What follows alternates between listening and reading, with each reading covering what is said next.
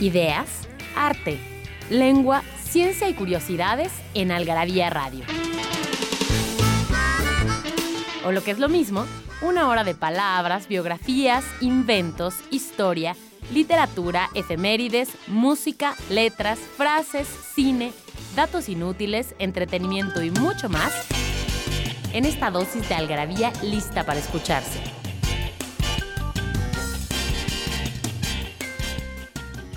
Algarabía Radio.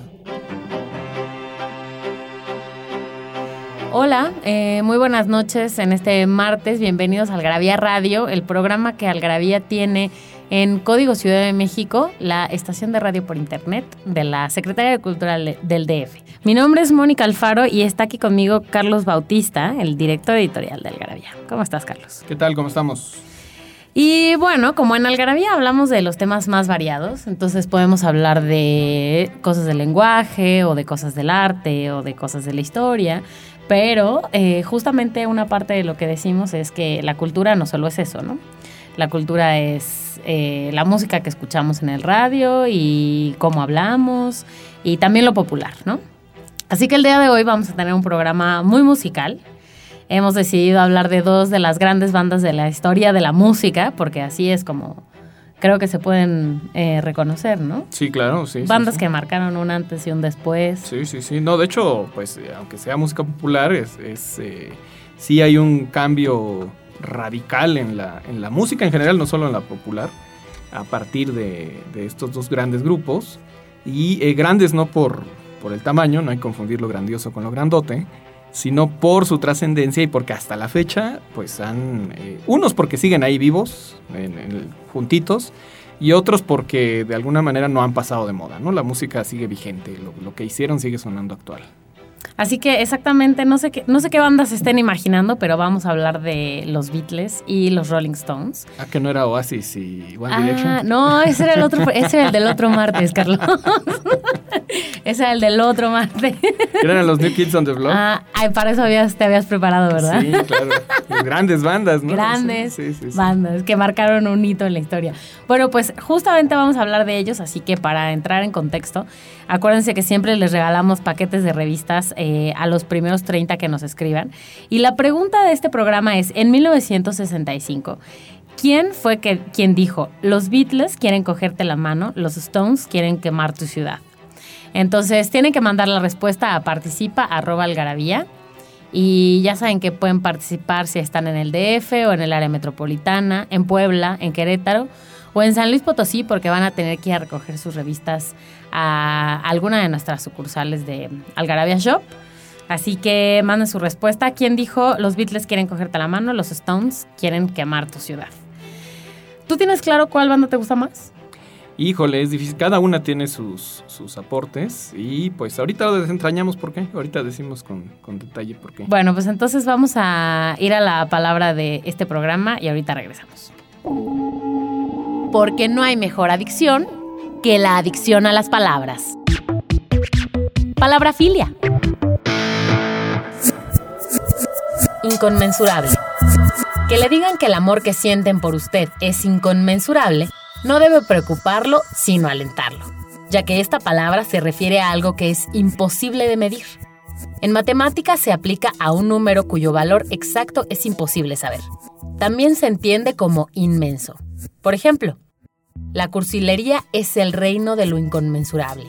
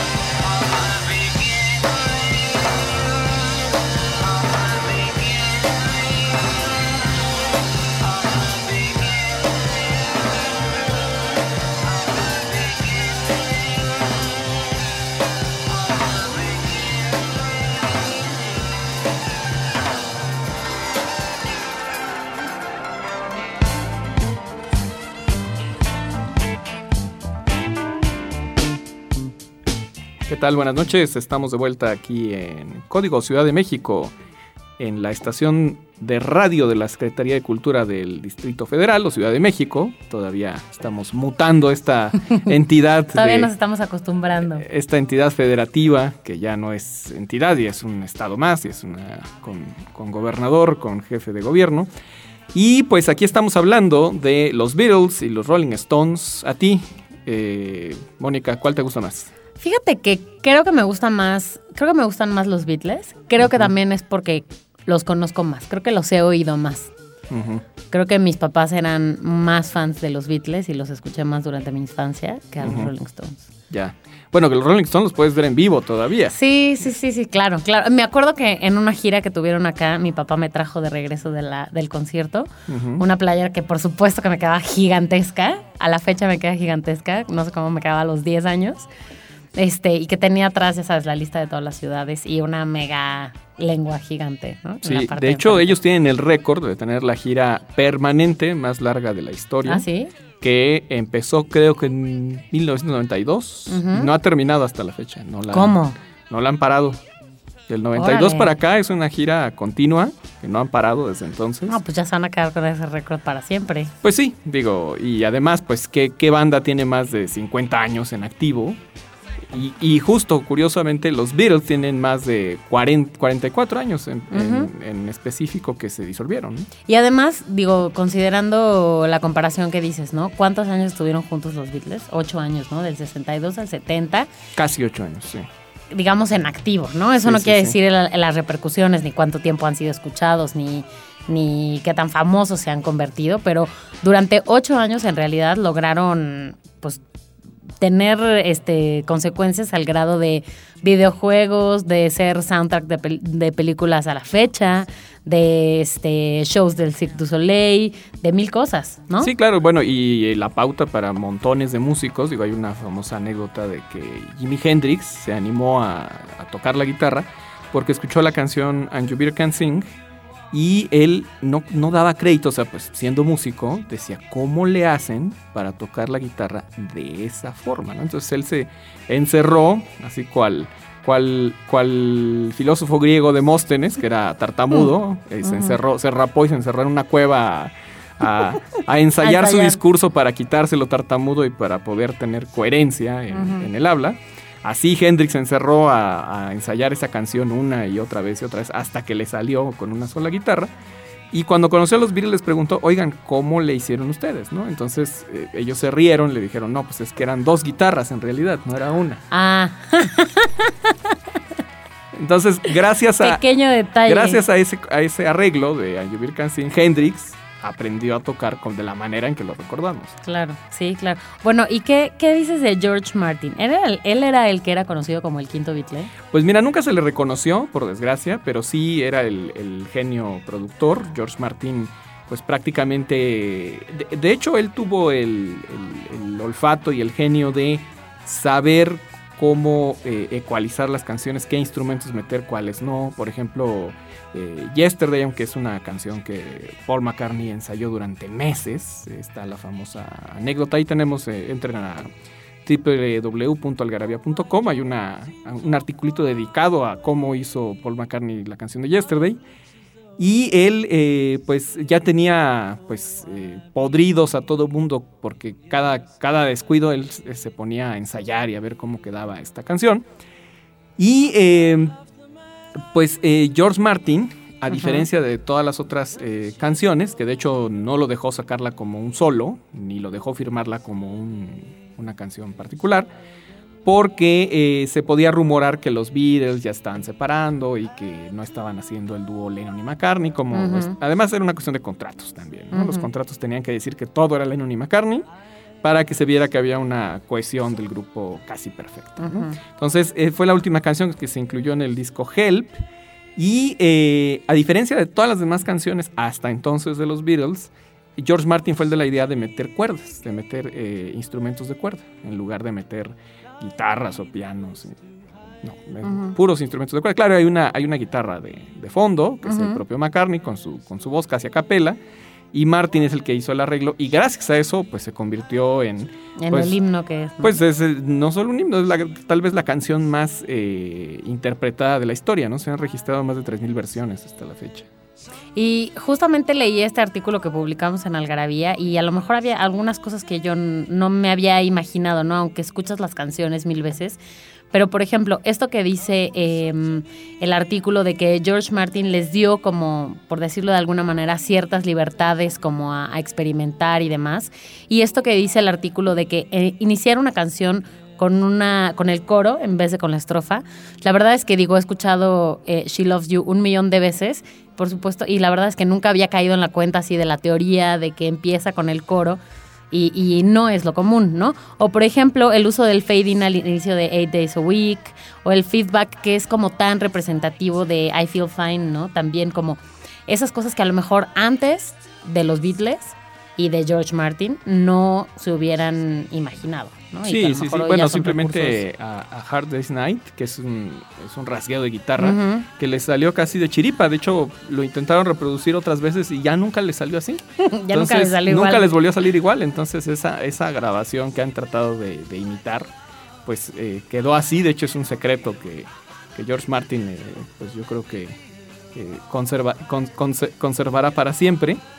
Y eh, pues lo, interesante es que hay dos etapas, ¿no? O sea, esta etapa de los Beatles que eh, pues de- desencadenó la famosa Beatlemanía, es decir, no, aunque ya existían estrellas como Elvis Presley que pues llenaban estadios y se volvían locas las chavitas y este, llena, tapaban las calles esperando a que saliera su artista favorito. Eh, digamos que el, iniciador de, este, de esta masificación de, de- de los ídolos fue Elvis Presley. Ujú. Eh, los Beatles lo, lo multiplicaron todavía más, ¿no? Cuando llegaron a los Estados Unidos en 1963, entre el 63 y el 64, pues justo generaron este, este fenómeno que nunca antes se había dado y eh, pues llamaron la atención de historiadores, de políticos incluso. Y a partir de ahí, digamos que empieza otra etapa de los, de los Beatles. Ya, pues, ya eran exitosos, ya tenían dinero, chavititos, o sea, tenían 21, Sí, 22 eran muy años, pues, estaban chavititos.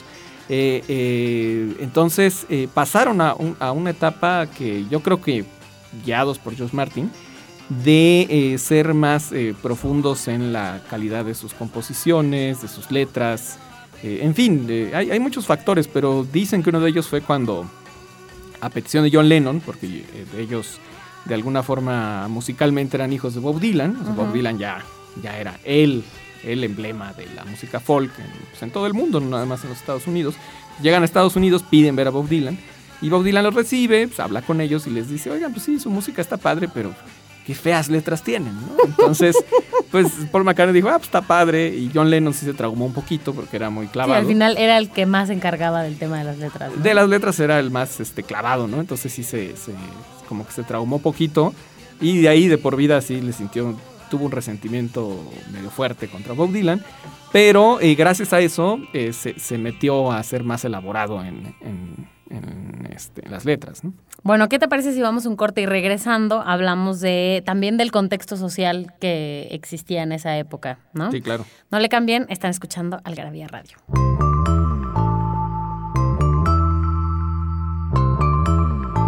Libros que hablan de lo que todos hablan,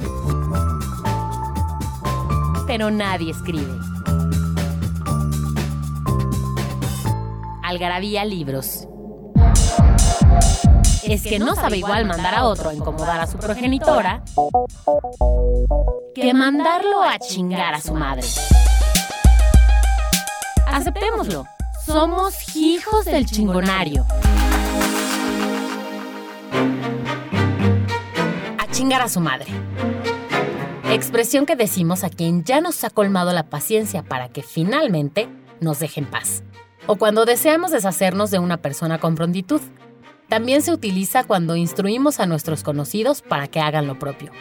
Por ejemplo, ¿qué esperas para mandarlo a chingar a su madre? Por su dureza, solo se emplea en tono de broma o cuando la gravedad del caso lo amerita.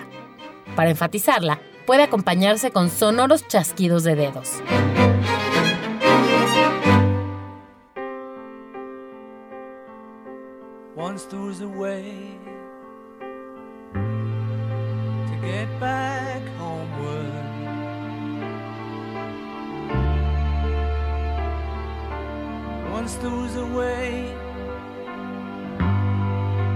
get back home. Sleep, pretty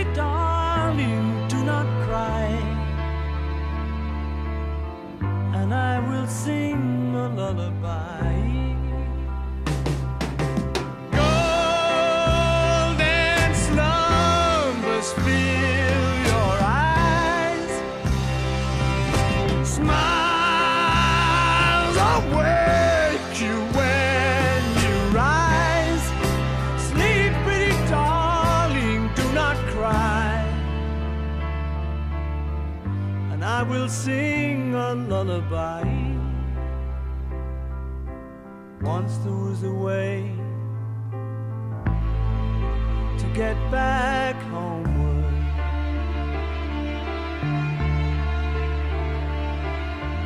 Once there was a way to get back home. Sleep, pretty darling, do not cry.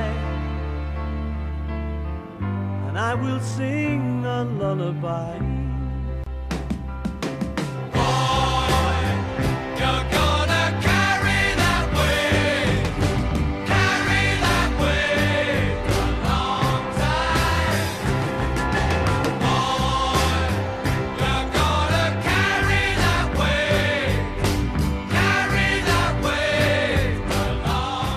Bueno, y justo acabamos de escuchar eh, Golden Slumbers de los Beatles y tú escogiste las canciones de este programa.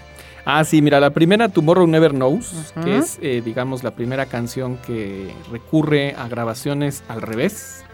Eh, es- este sonido que suena como gaviotas en realidad son este, sonidos grabados al revés, o sea, son notas musicales grabadas al revés. O sea, Y- notas que se grabaron y después se reprodujeron es- se en reversa. reprodujeron en reversa y eh, como, tú, como tú dices, hicieron cosas muy experimentales. Y lo interesante de esta canción es que la escuchas ahorita y suena completamente Actual. De hecho, la mayoría de la música de los Beatles es muy actual, salvo aquellas que son muy, muy comerciales. Pero después de justo este, este disco del Revolver, que es, eh, digamos, como el, el primero que tiene esta línea experimental, eh, de ahí en adelante, pues se volvieron pauta de lo que se estaba haciendo en la, en- en la música en ese entonces, ¿no? Digo, eh, hay que, como dices tú, contextualizar un poquito qué estaba pasando en el mundo. Pues eh, obviamente los Beatles son hijos de esta generación que nació durante los bombardeos literal de la. Segunda Guerra Mundial. De hecho, tanto McCartney como Lennon en sus casas hubo bombardeos mientras eh, prácticamente ellos nacían.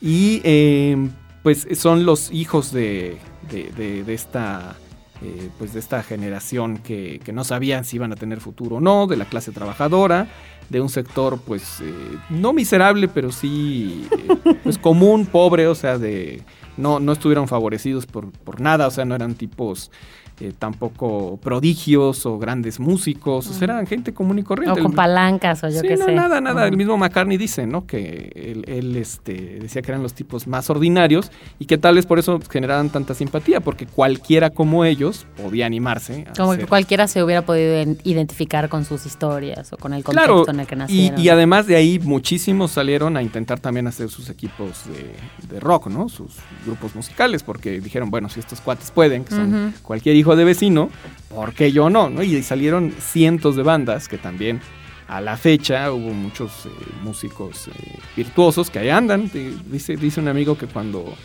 mueran, eh, cuando muera esta generación de, de, rock- de rockeros, pues acabó el rock, porque ellos son los que hasta la fecha lo han mantenido, ¿no? De- Son los que siguen, no sé cómo, pero siguen en los escenarios. sí, sí, sí. Bueno, y justamente, eh, a ver, los Beatles tienen, por ejemplo, algunos datos curiosos, ¿no? En su discografía aparece 742 veces la palabra amor. Durante la gira de Y 1960. solo una vez la palabra alma. Ah, sí. Solo una vez la Solo una palabra vez una alma? canción de George Harrison, nada más. Ah, mira. Sí. Ok. Durante la gira de 1964, eh, Ringo Starr se enfermó y fue sustituido por otro baterista, Jimmy Nicol, que obviamente pues estaba rayado de ser Beatle por una semana, pues quién no se iba a sentir rayadísimo. Y hoy todavía vive, este, pero entiendo que no quiere hablar nunca sobre esa historia. No sé por qué, yo creo que me la pasaría cantándosela a todo el mundo en la cara. Pero bueno, este, en 1965, un año después, cuando recibieron la orden del Imperio Británico en el Palacio de Buckingham, los Beatles se encerraron en un baño a fumar marihuana, que es que para relajarse, porque estaban muy nerviosos. Claro, no era cualquier cosa, me imagino. De hecho, es la famosa anécdota de que recibieron el, el grado de Sir. Es pachequísimos. Pachequísimos. Sí, sí, sí. Pues no era para menos. Eh, en septiembre de 1969 empezó a circular eh, justamente el rumor de que McCartney había muerto y de que los Beatles habían puesto a un doble o a un sustituto en su lugar. Y entonces está toda esta teoría como del complot con varias pistas en las canciones y en, y en las portadas de algunos discos y demás de que McCartney estaba muerto ya Ujú. y de que era un doble, ¿no? Sí, pero lo curioso es que consiguieran a alguien no solo parecido, sino que tocara y cantara mejor. Que, porque justo a partir de esos discos es McCartney ¿Es el más que virtuoso? es, es el que da la pauta de unas cosas insospechadas. Digo, tiene unas canciones, en- hay canciones en las, que, en las que él crea géneros que no existían. Ujú. Por ejemplo, Rocky Raccoon es una canción que tiene todo el estilo country, pero con la pauta del rock. Es, es una canción rarísima que él ahí eh, inaugura otro, otro género musical y bueno, en su etapa de Wings ya no digamos, o sea, ahí tiene cantidad de, de aportes musicales que no, no, no hizo con los Beatles. Bueno, el cuarteto de Liverpool es algo de lo que en Algarabía hemos hablado bastante, ¿no? Tenemos un libro que se llama Here, There and Everywhere, todo acerca de los Beatles. Tenemos en la página web, tenemos varias eh, historias de una canción de letras de los Beatles. Está Hey Youth, está Yesterday, eh, hay varias. Something. Está, hay varias, sí. Hay un ponte a prueba también a ver si es cierto que, que saben tanto de los Beatles, así que Lo interesante es, como dices tú, que solo estuvieron ocho años en activo como grupo y han pasado 44 años de gente que no deja de hablar de anécdotas, de aportes musicales. De hecho, está el famoso este programa del Club de los Beatles, que de la lleva Beatlemanía. de la Beatlemanía en México, que lleva 30 años Sí. transmitiéndose más o menos. Y cada vez hay nuevos programas de los Beatles. No es como que sea ese el único, ¿no? Sí, y, y- y siempre están descubriendo datos nuevos y siempre están encontrando grabaciones raras. Entonces es in- increíble que en, en ocho años de, de producción eh, eh, dejaran un legado que pues ha producido cientos de libros, películas, documentales y no se, no se terminan. Sí, Es- ¿no? Bueno, y en realidad en este programa decimos hablar de los Rolling Stones también, o sea, de los Beatles y de los Rolling Stones. No porque creamos que se pueden comparar o, algo por el estilo, ¿no? Sino porque son, do- justo como decíamos al principio, son dos grandes bandas que han marcado pues la pauta, cada uno a su forma y claro, unos todavía los podemos ver, otros no y demás. Pero bueno, en este, en este artículo que publicamos también de los Rolling Stones, de Gustavo Vázquez Lozano, mismo autor de los dos, por cierto, este, de los chicos malos, habla también sobre, sobre la historia de los Rolling Stones, ¿no? Como ellos en realidad pues fueron casi una o la otra cara de la moneda de los Beatles. Sí, la ¿no? antítesis, ¿no? Digo, Sí. los Beatles de por sí eran mal vistos por greñudos y gritones y eran casi como el, el grito en el cielo de los papás, ¿no? Pero que comparados con esto. Bueno, los Rolling eran eh, unos verdaderos gañanes, ¿no? O sea, deja tú los greñudos, eh, eran más escandalosos, abiertamente drogadictos. Claro. Digo, los Beatles en, en la práctica eran más, eran y son los que sobreviven, son más pachecos. Digo, ahí está. McCartney este, con sus pacas de mota yendo a todos los aeropuertos del mundo, ¿no? Pero, pero los Stones eran más explícitos, ¿no? O sea, sus canciones también más sexosas.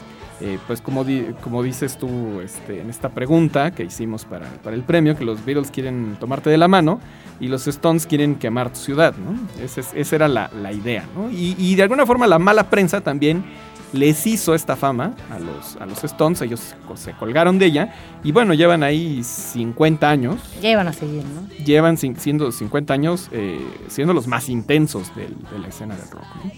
Porque son además groseros, eh, justo lo que decía el artículo, ¿no? Es muy al contrario de los Beatles, los Rolling Stones eran, contestaban con monosílabos en las entrevistas, eran poco simpáticos, este... Muy cachondos. Ajá, no, todo era como violencia, muy poco arreglados, to- todo este contraste que tienen con los Beatles, pero que bueno, en términos musicales además, claro, eran muy diferentes. Sí, los Stones son blues, o sea, en su origen totalmente eh, blues del Delta, adaptado a, a esta apropiación musical que hubo en, en Inglaterra. Bueno, que sigue existiendo en Inglaterra, que de hecho los mejores blueseros de alguna forma son, son ingleses.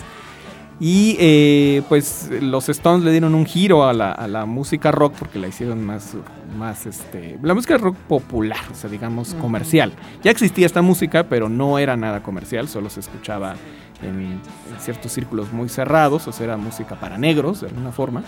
Y los Stones la masificaron y la hicieron del, del dominio público y además ellos también hicieron sus aportes, ¿no? O sea, digo, son un poco más burdos en la interpretación, no son eh, virtuosos como algunas grabaciones de los Beatles que son muy meticulosas, son muy cuidadas y los Stones son más de, Como de improvisación también, ¿no? de, de- más bien de emoción, o sea, son más de eh, no, no, digo, voy a decir un término, o sea, son más cochinos en el sentido no de que lo hagan mal, sino en el sentido de que tiene más emoción, tiene más pasión, tiene más sangre, sudor. Más garra. más sangre, sudor y fluidos, ¿no? O sea, es así como, o sea, No, pero ¿de cachondo. qué pues. fluidos? Ajá. Sí, o sea, es una cosa más orgánica, más, Sí. más emocional, ¿no? Bueno, vamos a un corte y regresamos. No olviden que pueden participar eh, por sus paquetes de revistas en participa.algarabía.com y lo que tienen que mandar es la respuesta de quién dijo los Beatles quieren cogerte la mano, los Stones quieren quemar tu ciudad. Eh, no se vayan y re- seguimos eh, hablando de los Beatles y de los Stones. ¿No sabes dónde ¿No es acierto Algarabia Adicción? Algarabia ¿Sabes dónde es acierto Algarabia Adicción? En Algarabía Shop conviven todas nuestras publicaciones, objetos y mini almanaques. De los creadores de Algarabía y El Chingonario, Algarabía Shop. Palabras para llevar. www.algarabíashop.com En Algarabía Radio queremos saber lo que piensas. Encuéntranos en Twitter como arroba algarabía y en Facebook e Instagram como revista algarabía.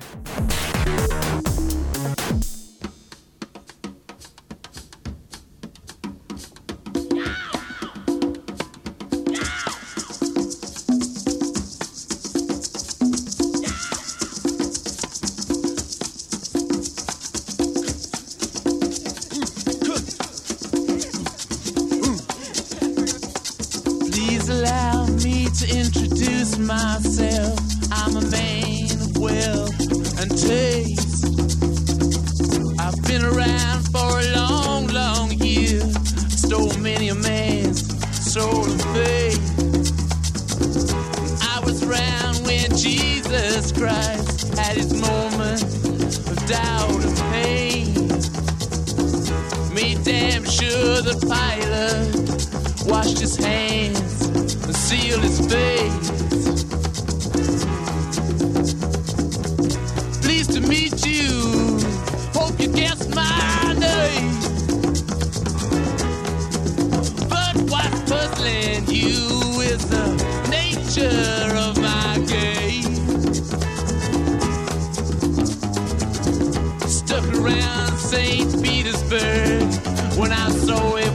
time for a change. Killed the Tsar and his ministers. Anastasia screamed in vain. I rode a tank, held a generous rank when the blitzkrieg raged and the bodies stank.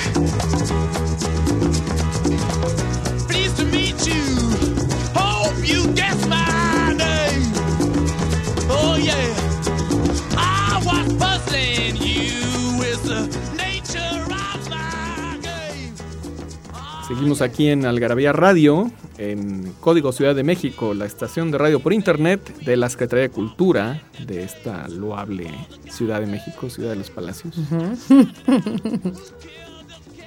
Daniel del Moral nada más se ríe que está del otro lado del cristal, que está con nosotros como siempre. Daniel, ¿a ti qué te gusta más? ¿Los Beatles o los Rolling Stones? Los Beatles, ok, muy bien. O sea que es más fresa. Es más fresa. ¿no?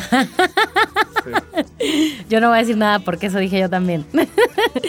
bueno, em, sobre la canción que estábamos escuchando ahorita, eh. Sympathy for the Devil, también las de los Stones, las Sí, sí, que siempre ha habido una malísima traducción de eso que le ponen simpatía por el diablo y no, es compasión, es compasión por el diablo y es, es una forma como de precisamente ponerse en los zapatos de alguien que es maldito, que está siempre segrega- segregado en la historia sin saber por qué y es una forma como de decir yo, yo te comprendo, yo estoy en tu mismo lugar y pero me vale madre, ¿no? Me la paso, me la paso poca madre, ¿no? De hecho, pues los Stones eh, pues tienen dos grandes emblemas, digo, todos son unos grandes músicos, pero los dos grandes emblemas, por supuesto, es Mick Jagger, la famosa eh, boca con la lengua que diseñó Andy Warhol en los años 60 para, para, para representarlos, y Keith Richards, que es yo creo el ser humano más eh, que más a drogas ha ¿Consumido? probado y consumido y alcohol y, y, en, y en exceso y en condiciones realmente letales. ¿no? O sea, creo que es el, el tipo con la mayor resistencia humana que existe en este planeta. Y está esta escena en donde este tres de los Rolling Stones fueron esposados en la televisión, ¿no? Como después de haberlos cachado consumiendo marihuana, pues los esposaron en la televisión y e- efectivamente después hicieron que Mick Jagger, que como bien decías, pues es el líder de la banda, al menos este en términos públicos, este lo llevaron a cuadro después para hablar sobre su responsabilidad ante la sociedad y demás, siendo una persona pública. Pero pues sí, obviamente eso no iba a cambiar, no se arrepintieron, no este, trataron de cambiarlo, ni sus, sus hábitos de consumo, ni nada por el estilo, por supuesto. Que fíjate, en la práctica los Stones eran menos pachecos, ¿eh? los más pachecos eran los Beatles. De ¿Sí? hecho, hay una famosa anécdota de que en Woodstock Ajá. le prohibieron a los, a los Doors participar por su eh, excesiva este, uso de las drogas. Entonces Jim Morrison se quejó diciendo, pues, ¿qué somos los Beatles o qué? ¿no? Ah, no sabía. Entonces, eh, de hecho, los Stones, más, más bien por la, la mala fama de, de Keith Richard, que sí se metió, bueno, hasta la fecha creo que se sigue metiendo, por lo menos alcohol, en cantidades Mucho. industriales, sí, y además para su edad. Y bueno, llegó un momento en que los mismos Rolling Stones, el, el grupo, pensaban que en cualquier momento se les moría de un pasón eh, Keith Richards, porque además es la época en que pues se murió Jim Morrison, se murió Janis Joplin, Jimi Hendrix, la mayoría, si no de sobredosis, por asuntos vinculados con o el alcohol o las drogas. Y entonces, y no solo ellos, digo, eran los famosos. Muchísimos se murieron de, de pasones o de excesos de, de consumo. ¿no? Y entonces los Stones, convencidos de que en cualquier momento se les iba a morir Keith Richards, además los doctores le daban seis meses de vida, decían, no, este hombre no, no pasa, porque está, se la vive en las drogas, no come, no duerme, este, es- eh, toma puro alcohol, en cualquier momento se quiebra. ¿no? Entonces eh, le propusieron al mismísimo Eric Clapton que lo, lo reemplazara. Y entonces eh, este Charlie Watts le dijo a Clapton, le dijo, este, le dijo, mira, ni te sientas tan halagado, ¿eh? O sea, no, no es un halago. Dice, yo me vio que tú me preocuparía. Porque el problema no es tocar con estos tipos, es vivir con ellos. ¿no? Sí, el show es lo de menos. Sí, el show es lo de menos. Tienes que llevar la vida de ellos. Entonces tú sabes si te arriesgas. ¿no? Sí, porque claramente el contexto que estaba alrededor de ellos pues era difícil, ¿no? Justamente en el artículo también se menciona como en julio del 69 eh, Brian Jones muere en condiciones muy extrañas en la alberca de su casa mientras sucede una fiesta. Condiciones muy extrañas pues también se relacionan con las drogas, ¿no? Sí, claro. Bueno, lo que pasa es que Brian Jones ya se había vuelto un poquito loco. Él fundó los Stones junto con Keith Richards y, y Mick Jagger. Pero, eh, pues él dejó ya de tener una vida productiva. O sea, de hecho tuvo muchos conflictos con ellos. Y él mismo decidió salirse del grupo antes de, de morir.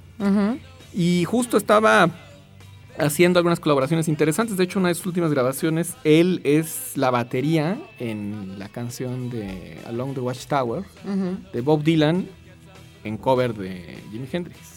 Fue de lo último que hizo antes de, de morir. Pero sí, digo, digamos, ya estaba muy, este, pues, eh, clavado en el, en el consumo de, de- del alcohol y de las drogas. ¿no? Pues sí, me imagino. de hecho, justamente también se habla de, en términos de su decadencia y demás, de lo de la portada del, del disco Excel uh, on the Main Street Ujú. del 72, ¿no? Y de ya cómo se ven ellos, ¿no? Porque efectivamente ellos sí se ven muy acabados. O sea, Mick Jagger, claro que es grande ahora y en esa época ya tampoco era tan joven, pon tú. Pero sí se ven Pues muy tenían 28 acabados. años. ¿no? ¿El 72? tenían 29 Órale. años. ¿eh? No manches, no manches, Déjame en el decirte. 72 tenía Hace 28. No, sí era 42 joven. años. O Era sea, más ahorita tiene que yo. 70, imagínate. Que yo- de lo que yo soy ahora. Ajá. Órale, sí, pues sí. La, la vida de rockstar no es fácil. Sí, no es fácil. Yo estoy segura que yo no la aguantaría, por supuesto. Sí, bueno, por algo Keith Richards diría, si te vas a echar a perder, más vale hacerlo de forma elegante, ¿no? ¿Tú crees que él lo estaba haciendo de forma elegante? Pues digamos con originalidad, sí. Bueno, haciéndose millonario, eso sí. Rodeo de chicas, Bueno. eso sí. Este. ¿Qué más quieres, no? sí, de conciertos, lujo y dinero. Ok, está bien. Sexo, y mucho bien. sexo. Digo, los Rolling indudablemente son unos símbolos sexuales de, de la historia, no solo del siglo XX. O sea, son emblemas de, de, de- de qué es un rockstar. Claro. De hecho, yo creo que muchísima gente se metió al, al- a la música por querer emular la vida de los Rolling Stones. Claro, no todo el mundo tiene ni el talento, ni la salud, ni la Ujú, resistencia. ¿no? claro. Y muchos se han quedado en el camino. Pero eh, lo realmente eh, notable de los Rolling, además de, de- de durar, es que han evolucionado. Por ejemplo, su música de ahora es muy distinta a la que tocaban hace 50 años. Ya, de hecho, es- un tono blues más ácido, más eh, fuerte, más, eh, más de, los, de los orígenes de la, de la música rock. Oye, fíjate que no hemos escrito ninguna. el- la historia de una canción de los Rolling Stones, ahora que lo pienso en la Sí, página. por ahí está, creo, I Can Get No Satisfaction. Ah, creo que sí. Sí. La voy a buscar ahorita. Sí, sí, está por ahí. Eh, Bueno, aquí tengo eh, la historia de, de la canción de Hey Youth. Eh, justamente eh, un artículo de Ingrid Constant que publicó en algarabia.com y era justamente 1968 y dice aquí John Lennon estaba en el proceso de separación de su esposa Cynthia debido justamente a la relación con Yoko Ono, ¿no? Un día McCartney decidió visitar a Cynthia y a su pequeño hijo Julián, que tenía cinco años, porque pues obviamente los conocía de hacía mucho tiempo. En su camino, mientras conducía, Paul pensó una melodía y una letra que decía, Hey Jules, don't make it bad, hablando de justamente del hijo, ¿no? Take a, sans- take a sad song and make it better. Y bueno, justamente la idea era reconfortar al pequeño niño, ¿no? Reconfortarlo porque sabía cuál era la situación por la que estaban pasando sus padres. Y después lo que hizo fue cambiar el nombre del niño, Jules, por Youth, simplemente porque le parecía que era fonéticamente más conveniente para la canción, ¿no? Y, y porque quedaba mejor para la canción, pues. Sin embargo, durante mucho tiempo Lennon creyó que esta canción estaba dedicada a él, a, a Lennon, este, y que Paul aprobaba su relación con Yoko Ono, digamos, a través de esta canción, ¿no? Fue como un símbolo, según él, pero no es cierto. Todo eso era falso. Sí, no, de hecho, pues es de sobra sabido que la, la llegada de Yoko Ono a los Beatles no suscitó la separación porque ellos ya tenían broncas de suyo. Y ellos ya tenían, ya estaban hartos de alguna forma de, de tener que hacer todo juntos y de tener que llevar este ritmo de vida, porque pues cada quien, pues ya tenían sus esposas, ya tenían su vida particular y de alguna forma, pues hay muchas grabaciones. Justo en esta de Youth hay un pleito grabado en las, en, en las sesiones entre Paul McCartney y George Harrison, que Paul explota y, y lo manda a la, a la chingada, literal, ¿no? O sea, porque Harrison quiere hacer un solo de guitarra y, y Paul, encabronado, le dice, no, es mi canción y sé cómo va y no va a guitarra y lárgate de aquí, ¿no? Entonces, eh, es, es muy interesante ver que es, es un poco un mito esto de que fue la responsable Yoko Ono. La, a- la única responsable. No, no, no, la verdad es que no. Pero lo cierto es que a partir de que la relación con Yoko Ono, pues John Lennon dejó de ir a las grabaciones y pues eso, digamos que fue la gota que derramó el vaso. ¿no? Sí, que ya- obviamente que, hartos que de- faltara a las grabaciones y se volvía conflictivo. Ajá. ¿no? Este, recuerden que pueden ganar sus paquetes de revistas. Eh, la pregunta es, en 1965, ¿quién dijo los Beatles quieren tomarte de la mano, los Stones quieren quemar tu ciudad? Manden su respuesta a participa.algarabía.com y listo, se pueden llevar sus paquetes si son del DF. eh, o del área metropolitana, de San Luis Potosí, de Puebla, de Querétaro, porque van a tener que ir por ellas a una de las sucursales de Algarabía Shop. Eh, no se vayan, ahorita regresamos, vamos a escuchar una cancioncita y volvemos. Nos hicimos de palabras y se las pusimos a todo lo que pudimos. Libros, tazas, playeras, tarros, libretas, termos, mandiles. vasos, plumas, portavasos, etiquetas, portatabacos y mucho más.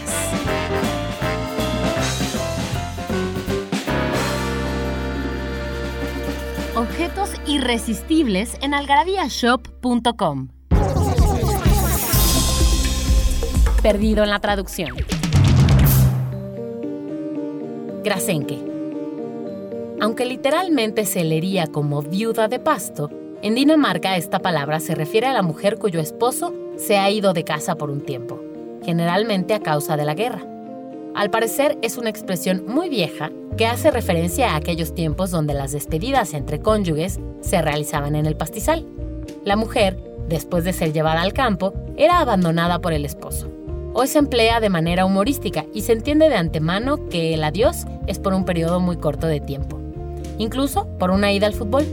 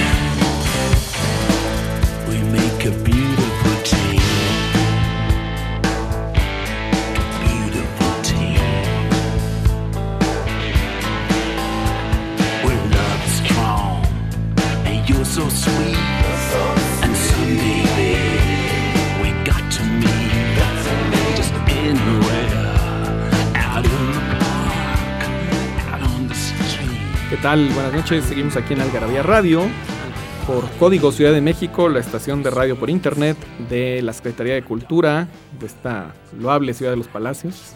Mira, Daniel se lo se ríe.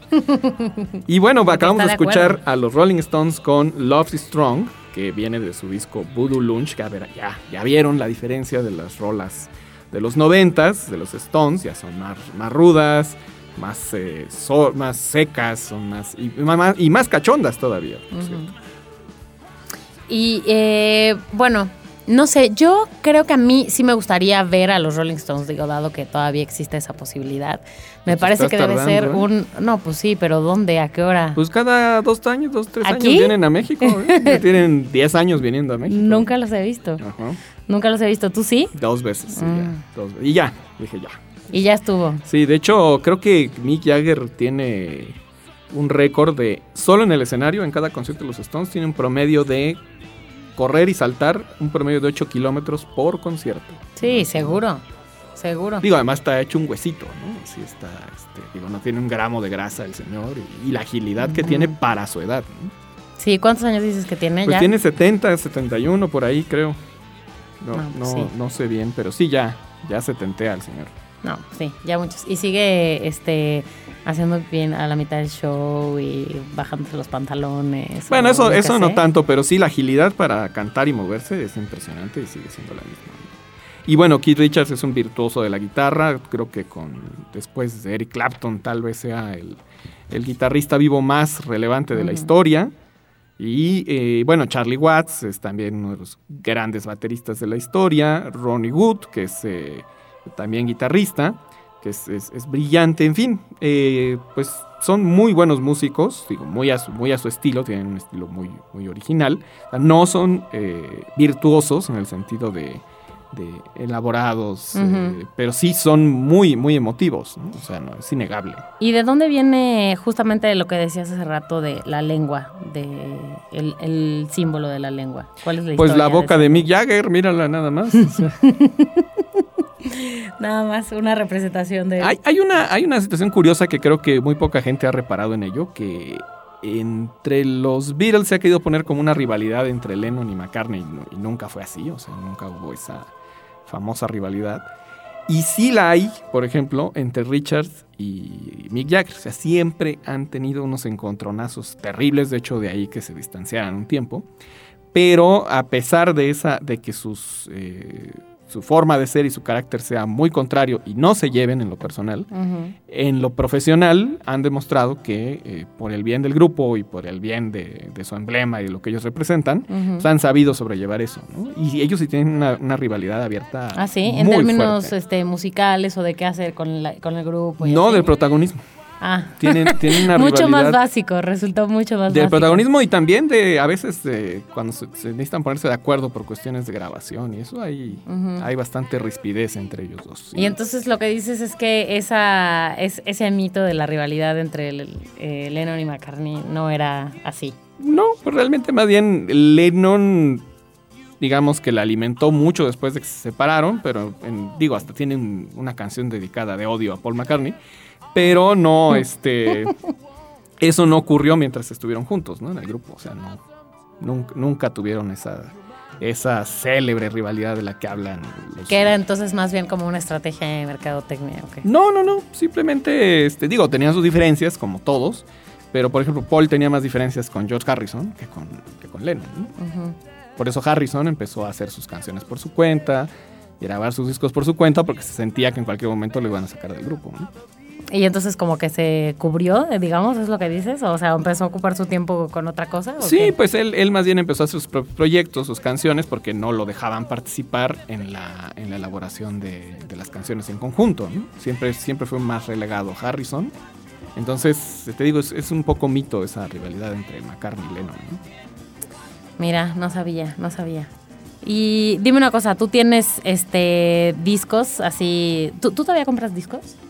Eh, ¿Físicos? Sí, muy físicos. pocos, muy pocos, solo, solo si lo amerita el, el artista o la ocasión. Ajá, ¿y tienes discos de, de estas dos bandas? Bueno, los tengo de hace muchísimos años. eh, pues los compré hace más de 30 años. Pues entonces, Cuando hace la 30 única años no opción. era la, la única opción era comprar LPs, entonces no había de otra. Y bueno, pero ahora ya están digitalizados, ¿no? Pero, pero sí, en lo personal tengo más de los de los Beatles. Bueno, es que de los Beatles no puedes tener más, tienes los que Los que hay. produjeron y ya. Sí, Y en cambio los Rolling han producido más discos en 50 años. ¿no? claro, mucho más. Sí, yo recuerdo que tengo en mi casa puras como compilaciones. El disco azul, el disco rojo, el disco blanco. Y creo que ya. Sí, todos físicos. Bueno, pues el tiempo de este programa está llegando a su final. Los invitamos a conocer las, todas las cosas que hemos publicado entonces con respecto a estas dos grandes bandas. Una de, mm, eh, algunas de ellas están en internet, ¿no? Por ejemplo, las historias de una canción que decíamos hace rato. Eh, Yesterday también está en la página web. Y eh, me parece que muy interesante cuando lanzamos este Ponte a Prueba de los Beatles, porque mucha gente dice, ay, sí, yo sé mucho sobre los Beatles solo porque se saben sus canciones y demás, ¿no? Entonces publicamos este Ponte a Prueba de los Beatles y descubrimos que la gente se empieza a retar así unos a otros en redes sociales y demás. Entonces ahorita vamos a tuitear el link para que, mm, para que lo contesten y a ver si es cierto que saben tanto de los Beatles. Eh, vamos a escuchar las efemérides de este programa y ahorita regresamos. Nostalgia en pequeñas dosis. Algarabía para recordar.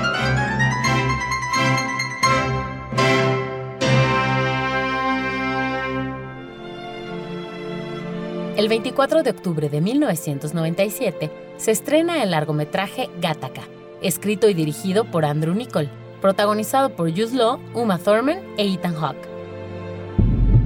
El 24 de octubre de 1962, el presidente Kennedy se dirige a su país alertando que la URSS ha instalado bases de lanzamiento de misiles en Cuba.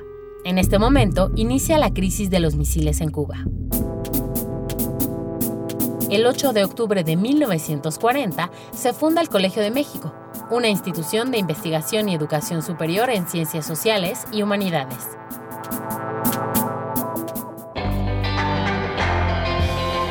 Bueno, ya es el final de este programa, eh, Radio. Yo soy Mónica Alfaro y está aquí conmigo Carlos Bautista. No dejen de mandar su correo a participa.algarabía con la respuesta de quién dijo eh, los Beatles quieren tomarte de la mano, los Stones quieren quemar tu ciudad.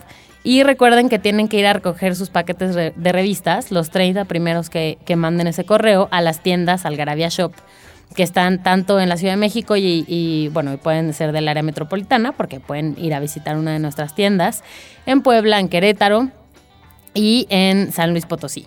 Eh, y si no están en ninguna de estas ciudades, bueno, pues pueden encontrar este li- estos libros, ¿no? El libro de los Beatles, la revista La Algarabía, que hicimos un especial sobre los Beatles, que entonces ahora la tarea de Carlos será que publiquemos una, un especial de los Rolling Stones en la portada.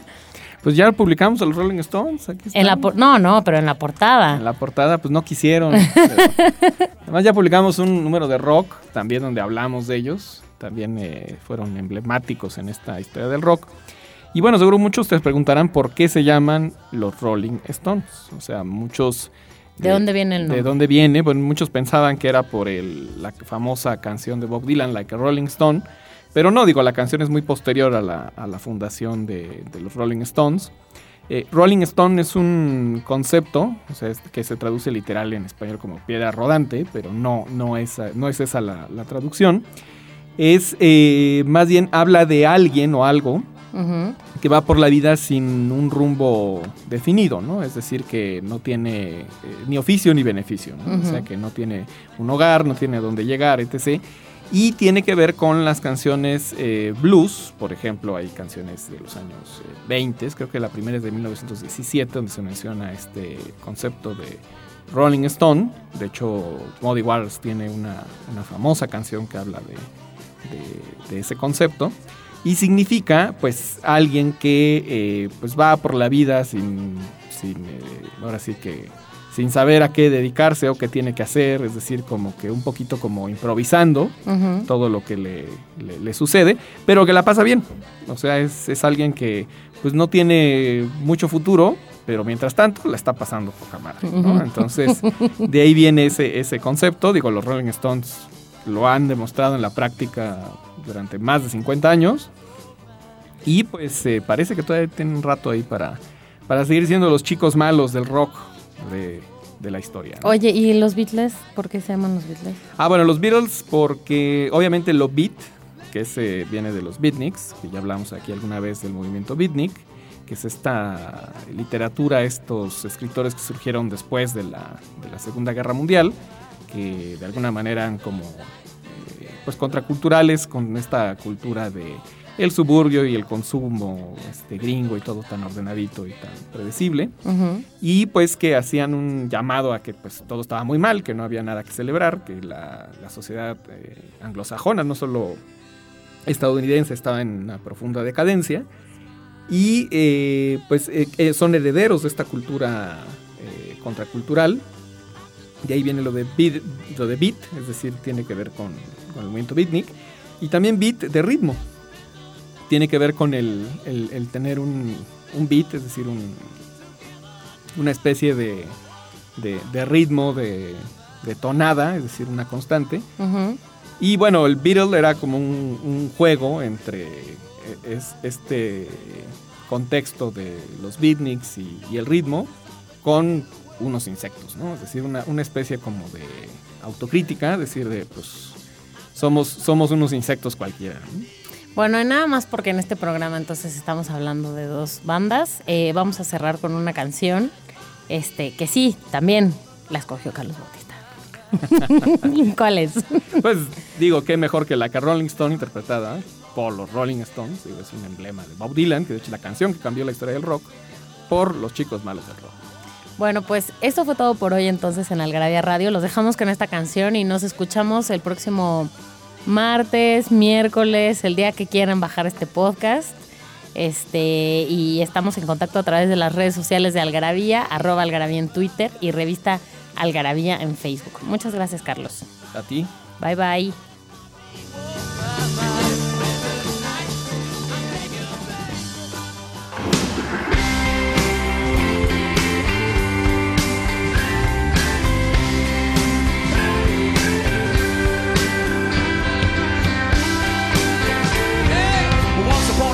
You dressed so fine through the bumps of time and you climb. And then you, yeah, people call, say beware, now you're bound to fall.